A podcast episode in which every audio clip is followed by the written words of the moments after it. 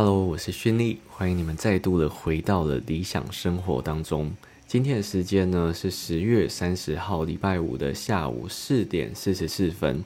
这是非常难得，我是在下午的时间录制，因为平常如果说，我其实我原本昨天想要录，但是因为昨天呃会有很多事情，反正有时候工作的时候会有很多突如其来的意外，会让你呃拖延后面的东西，或是影响你的心情，所以我就。没有办法在昨天晚上就是录制 podcast。那今天呢，想要来跟你们分享的内容是，呃，有关于零股交易的部分。我相信呢，在十月二十六号，就是台湾股票开开出了零股交易之后呢，应该很多小资主都跃跃欲试，就想说，哎，我可以用比较便宜的呃价格买到我想要的股票，我可以当台积电的股东，手手手的。可是，呃。先跟你们说，不一定有办法达成你们的梦想，就是以比较便宜这件事情呢，其实是不一定的。那呃，在跟大家分享零股交易之前呢，现在跟大家分享台湾股票的呃买卖的一些制度到底是什么。台湾股票呢，如果说你要购买的话，一张呢等于一千股。那基本上一般的台湾股票都是以一张为单位下去购买的，所以零股交易呢就是以股为单位。就你今天要买最低是一股，那你最多可以买到九百九十九股。你只要变成一千股呢，就会直接跳成下一个单位，就是张，就等于是千元进位的概念啊。那呃，一般呢，如果说你在交易的话，台股呢本身就有一个零股交易，但是零股交易呢是在盘后。盘后的意思是什么？就是呃，它呢会是在呃两点半的时候，下午两点半的时候集合竞价，然后撮合成交。那你可以委托的时间就从一点四十到两点半这中间都可以委托。盘后零股比较麻烦的一点呢，就是它只有一次的撮合时间，就是一次定生死的概念。你可能在呃一点四十的时候会那边呃。下标你想要购买股票，然后你的价格是多少？可是呢，你不一定买得到，因为可能想要买这个股票零股人太多了，所以呢，它是以竞价的方式。竞价就是什么？如果别人的价格开的比你还要高的话，他就会事先买到。所以通常呢，如果说你想要零股交易的话，挂涨停是比较容易买得到的一个方式。这个方式呢，是我之前在零点五零，我想说，哎，想要第一次尝试看看买零股，我就零点五零直接挂涨停，然后好像买了。五十股吧，还是几股？我有点忘记了。反正差不多，哎，应该没那么多。我有点忘记几股，反正就差不多五千块上下。那个时候是第一次尝试零股的呃投资，可是那个时候完全没有想到，哎，就是手续费啊，以及交易成本等等之类的问题。就想说，哎，可以买到零零五零，好爽哦，这种感觉。虽然说那个是很久以前买的零五零，而且也是我的呃星光证券里面呢唯一一个零股交易的单子，就是从好。一年多了吧，一年多前放到现在，然后它现在涨幅超高，就是二十几趴，可是也只有五千多块，所以就涨到多少也没有，也没有办法涨很多啊，只是是一个很特别的经验。那盘中零股的意思呢，就是它现在从早上九点十分就会有第一次的撮合，之后呢，每三分钟就会在集合竞价撮合一次，代表你原本买零股只有在盘后只有一次的机会，但是现在呢高达了八十几次，就等于你机会多了非常非常的多次。那它交易时间就从早上九点到下午的一点三十分，可是有一点要需要大家注意的就是，它这个呢。呃，盘中零股仅限电子交易，就是你没有办法打给呃，就是你的营业员说，哎，帮我下单，什么没有办法，就是你只能利用手机啊，或者是网络线上下单，你才可以买这个呃盘中的零股。那呃零股啊，其实大家最最忌讳的，应该不是忌讳，就是大家应该都知道，你购买股票啊，每一个券商都会有不一样的手续费。那基本上很多的券商手续费的低消都是二十块，就是你不满二十，它还是会。会以二十块计算，那呃，台湾股票的手续费呢，就是千分之一点四二五。所以如果说你想要乘以这个千分之一点四二五，要刚好有二十块的话，你的门槛呢就要买到一万四千块左右的股票。那但如果说你你可能会有一个感觉，就是啊，我今天就是想要买零股，我为什么还要花到一万四？这样我不直接买一只股票就好？就你会觉得，诶，一万四好像就不是一个小资可以负担的路线了。这这个真的是真的，就是，呃，一万四可能就没有那么小只，就一个月可能没有办法拿出一万四来买股票。但是这也是呃另外一个你需要考量的点。如果说你今天的这个券商呢还没有办法提供给你零股交易走一元的手续费，还是要在二十块的话，你的交易成本会变得非常的高。我这边举个例子好了，假如说今天的台积电一股是四百块。那你今天呢只能买十股，就是四千块嘛。可是呢，你的券商还没有提供给你零股交易的，呃，手续费最低是一块二十，而且你还是要付二十块的话，等于呢，你这个二十你除以十股。你每一股呢要再加两块的股价上去，等于你一股的台积电是买在四百零二块，相较来说就是你的成本变得非常的多。而且如果说你你很好笑，只买一股的话，就等于你四百块，你用四百二十块去买四百元的台积电，就等于你成本其实上升非常非常的多。所以这个手续费的部分一定是大家要去考量的点哦。因为如果说你没考量的话，其实有时候。呃，你的交易成本会占，会吃掉你的呃投资报酬率，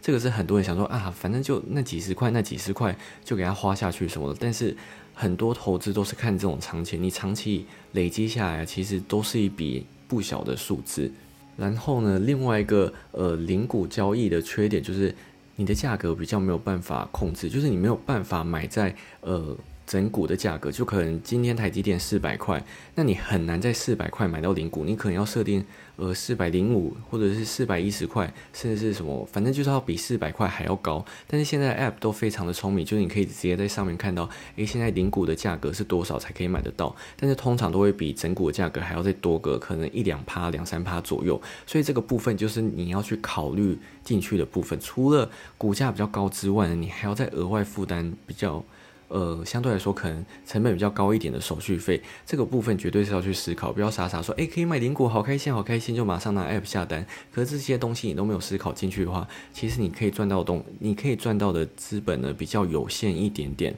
所以呢。虽然说零股交易你可以利用手动的定期定额的方式，想说，诶，那我不用去找券商，我就自己手动定期定额。可是你要考虑到也是一个原因呢，就是你可能买到会比较贵，然后你要负担的手续费可能也会比较高，然后长期下来你的呃。费用啊，搞不好投报率还不会比较好，这个这可能会是一个原因。所以如果说你不想要这样选择的话，其实现在有很多的券商都有那种定期定额股票的交易，像是国泰啊，然后呃永丰大户头这些都有。只是这些呃券商的定期定额有另外一个缺点呢，就是它都只能在指定的日期上面帮你购买，就是它不是说诶今天低点你想要买你就买，没有，它就是固定几天，可能一个月里面只有三天，六号、十六、二十六号。所以你就只能在这几天的时候固定买进，如果超过的话，你就只能就是在旁边干干瞪眼，或者是你自己去下单领股交易，就是这个方式啊。但是我觉得各有各的好处。那我自己是比较倾向于就是请券商直接定期定额，因为我真的很懒得在那边看盘，然后又要在那边输入就是数字什么，而且我自己。就不太想，就是明明四百元可以买到东西，为什么我要花四百零五元去买呢？而且还要负担比较贵的交易成本，这个不是我我会做的事情，所以我就直接请券商用定期定额的方式下单，这是我自己的操作方式。但每个人的思考方式其实不太一样的。好，那跟大家分享那么多有关于交易成本的东西之后呢，我相信大家应该会很好奇，说，诶，那我到底要选哪一个券商呢？不要急，我这边呢帮你整理好，有哪一些券商呢？你今天在零股交易的时候，它低消是一块钱，一块钱就是，呃，反正就是最低就是一块啦。你自己乘以呃零点千分之一点四二五，然后再根据每个券商呃不一样的折扣，它最低呢就可以给你到一块，其实很划算的。那最低一块钱的券商呢，包含了国泰。统一、星光、富邦、群益、永丰以及元大证券。那第一金证券呢，它的手续费最低是两元。那我上面如果没有提到的话呢，基本上低消都是二十块，就是相对来说是比较高的。低消二十跟低消一块差二十倍，你们应该知道要怎么选择吧？那其实星光呢，是我呃大学第一次开的一个证券户。但是这不是业配，因为它其实有一个什么 MGM 的推广活动，可是它都要给人家，呃，就是身份证还是什么？我想说这个推广活动也太不亲民了吧？就是还要，就是给别人你的身份证，我觉得这样超超怪，就是谁会？就是给朋友身份证或者什么，反正我觉得这种推广方式很怪，所以我也不打算就是用他们的 NGN，我只是跟你们分享一下这个消息。那其实星光证券它本身就，我觉得它就还蛮不错，它是还蛮早就推出手续费二点八折的呃证证券商，虽然说现在国泰也是二点八折，可是星光啊二点八折已经维持很长一段时间，所以。这个原因是我当初为什么想要开星光证券的原因。虽然说我每次下单基本上 手续费都只有二十块，就根本就达不到那个标准。但是我觉得这个手续费本来就是在买的东西，在买的时候你要考虑的点，因为每一家券商基本上都大同小异，唯一不同的除了是 App 之外，另外一个你要考虑到非常直接的点，就是它的手续费到底给你多少优惠，可能二八折、六五折、六折不一定，反正你就要自己去做功课啊。我觉得，但是现在网络上就有很多资讯跟你说，诶，怎么样怎样买最划算，所以你们都可以去参考一下，呃，你们想要如何去购买。那以上呢，就是我觉得零股交易的一些优缺点吧。那当然，我觉得零股交易，如果说你今天要买啊，你一定要去买那种